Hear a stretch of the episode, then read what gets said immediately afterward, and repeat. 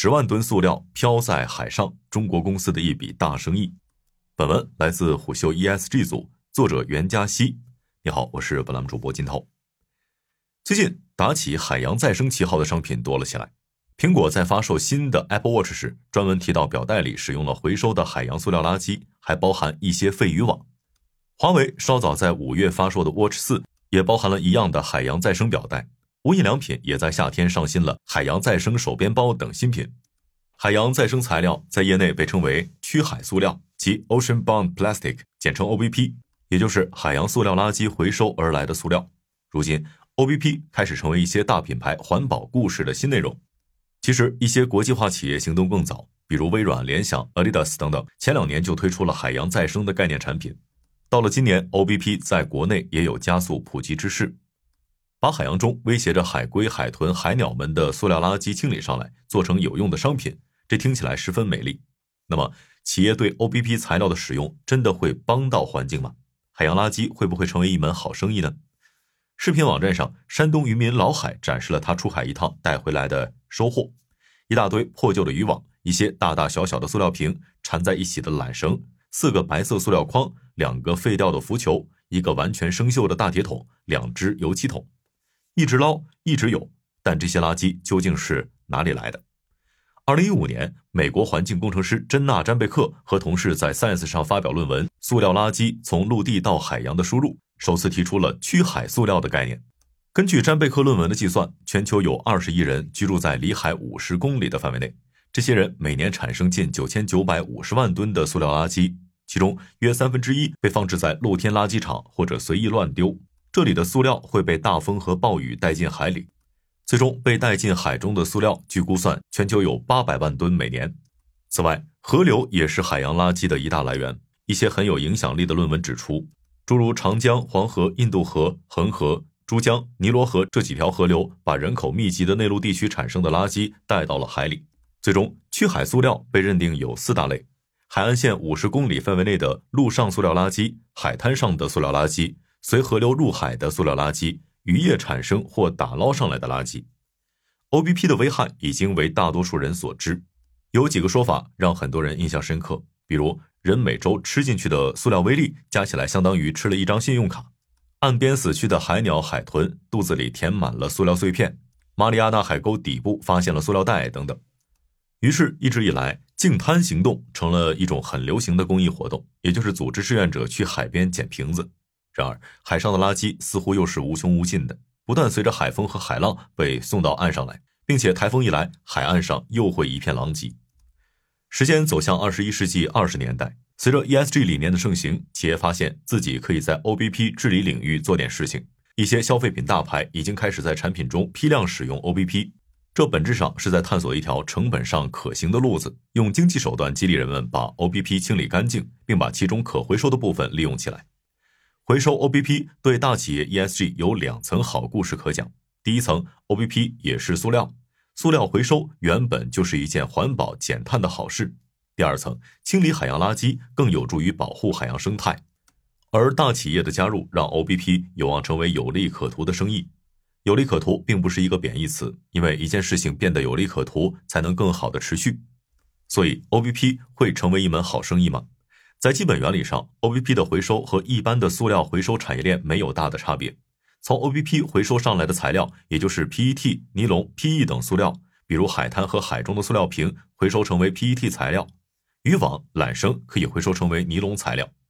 这个链条并不算短，一个重要的问题也随之而来：如何让终端企业、消费者等各方信服材料确实来自海洋废物，而不是用普通的回收料乃至原生料充数？这就需要 OBP 材料有一份能让各方认可的身份证。目前国际上比较认可的两个认证来自欧洲的 Zero Plastic Oceans 和美国的 Ocean Cycle，他们分别提供 OBP 认证和 OC 认证。这两个认证分别是2019年和2018年推出的。他们在既有的再生塑料认证上进一步增强了海洋保护方面的严谨性，其获得国际认可，逐渐把认证落地是更为近期的事儿。而 OBP 认证来到中国，则是2022年底开始的。来的虽晚，但是事情的进展迅速。一位供应链人士告诉虎嗅，公司六月才拿到 OBP 认证和 OC 认证，同时就在与无印良品洽谈订单。像无印良品这种注重 ESG 的跨国消费品企业，OBP 认证是块不错的敲门砖。云上海洋是国内最早取得 OBP 认证的回收企业，业务点遍布海南岛各地。公司的创始人胡朝辉告诉虎嗅，目前云上海洋拥有三千吨的 OBP 材料年产能，并且第二批产能也在筹备中。三千吨相当于五万人一年的塑料用量，这个体量虽然远不能和其他主流塑料的规模相比，但在 OBP 领域已经算大供应商。这些 OBP 是从哪里收集上来的呢？OBP 认证很严格，注重实质性阻断塑料垃圾入海的举措。认证方不会接受从发达沿海城镇的成熟垃圾转运体系中来的废塑料，或者管理良好的垃圾场里的废塑料。那些目前没人管、已经在海中或很可能散入海中的废塑料才会得到 OBP 的认证。这就决定了 OBP 的来源渠道。以云上海洋为例，它收集 OBP 的主要渠道有两个：第一是和当地的拾荒者合作，从海滩、未开发和不发达的地段捡；第二是和渔船合作，从海里捞。公司会用比普通废品收购更有说服力的价格收购他们收集上来的 OBP。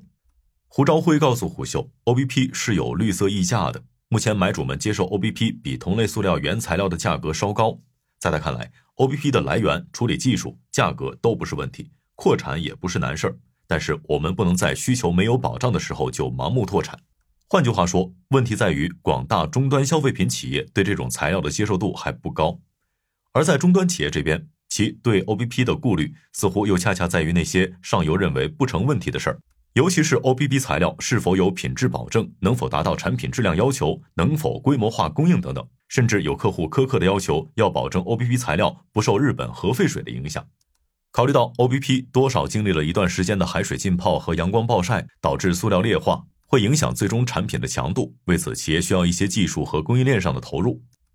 有供应链人士对虎嗅表示，OBP 材料由于认证严格、货源少，并且品质又不占优势，将会一直是一个小众市场。但这个初生市场毕竟有知名企业撑腰，会继续生长。入局最早的 Adidas 已经生产了一千一百万双包含 OBP 材料的鞋，拥有一个名为 Prime Blue 的海洋保护概念产品线，在二零二零年一年阻止了两千八百一十吨 OBP 流入大海。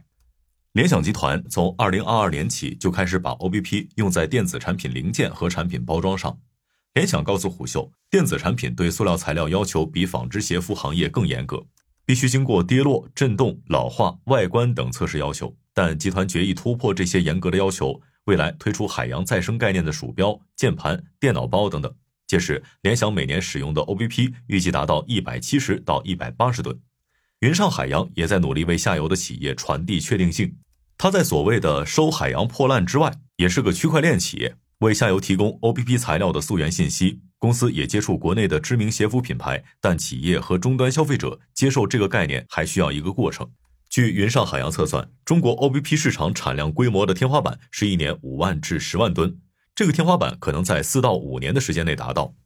这个数字是供给端决定的。中国近年的塑料使用量在亿吨上下，其中流落到海边成为区海塑料，并且有回收利用价值的，预估总量就是每年五万至十万吨的水平。纯从数字计算来看，国内 OBP 材料大概有十亿元人民币的市场规模，不算大，但这个产业如果达到满产，就意味着很大程度上阻断了新增的海洋塑料污染，由此产生的生态价值可能比经济价值更大一些。不能忽视的是，回收企业在收集 OBP 材料之外，还清理了大量没有回收价值的垃圾。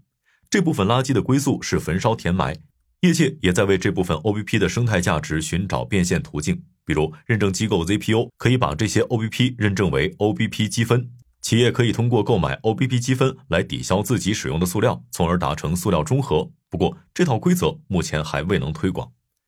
OBP 材料的特殊性决定了它或许是消费品牌们讲故事专攻的材料。就在这个月，ZPO 升级推出了 Social 加 OBP 认证，进一步打开了社会创新的空间。ZPO 考虑到海洋垃圾的清理工作是与沿海居民的生活分不开的，企业支持区海塑料治理，可以顺道为沿海社区做贡献，所以 OBP 收集可以有机的与企业社会责任结合起来。胡朝辉告诉虎秀，OBP 产业链的底层工作者大部分是地方上的拾荒者，他的企业为拾荒者提供简单培训，教他们更有效地做垃圾分类，并且支付给他们比普通垃圾收购站更高的价格。胡朝辉说，而且拾荒者顶着热带的烈日和蚊虫叮咬工作，我们会给他们提供一些防晒或者防虫的装备。说的再功利一点，social 加 OBP 对于企业是绝对的好事儿，可以讲给消费者，并写在 ESG 报告上。比如无印良品的海洋再生手编包，他把 OBP 材料制成的柳条交给山东的草编非物质文化遗产工坊来生产，组成了非遗加 OBP 的组合。所以左手加 OBP 具体是什么，就要考验企业的社会想象力了。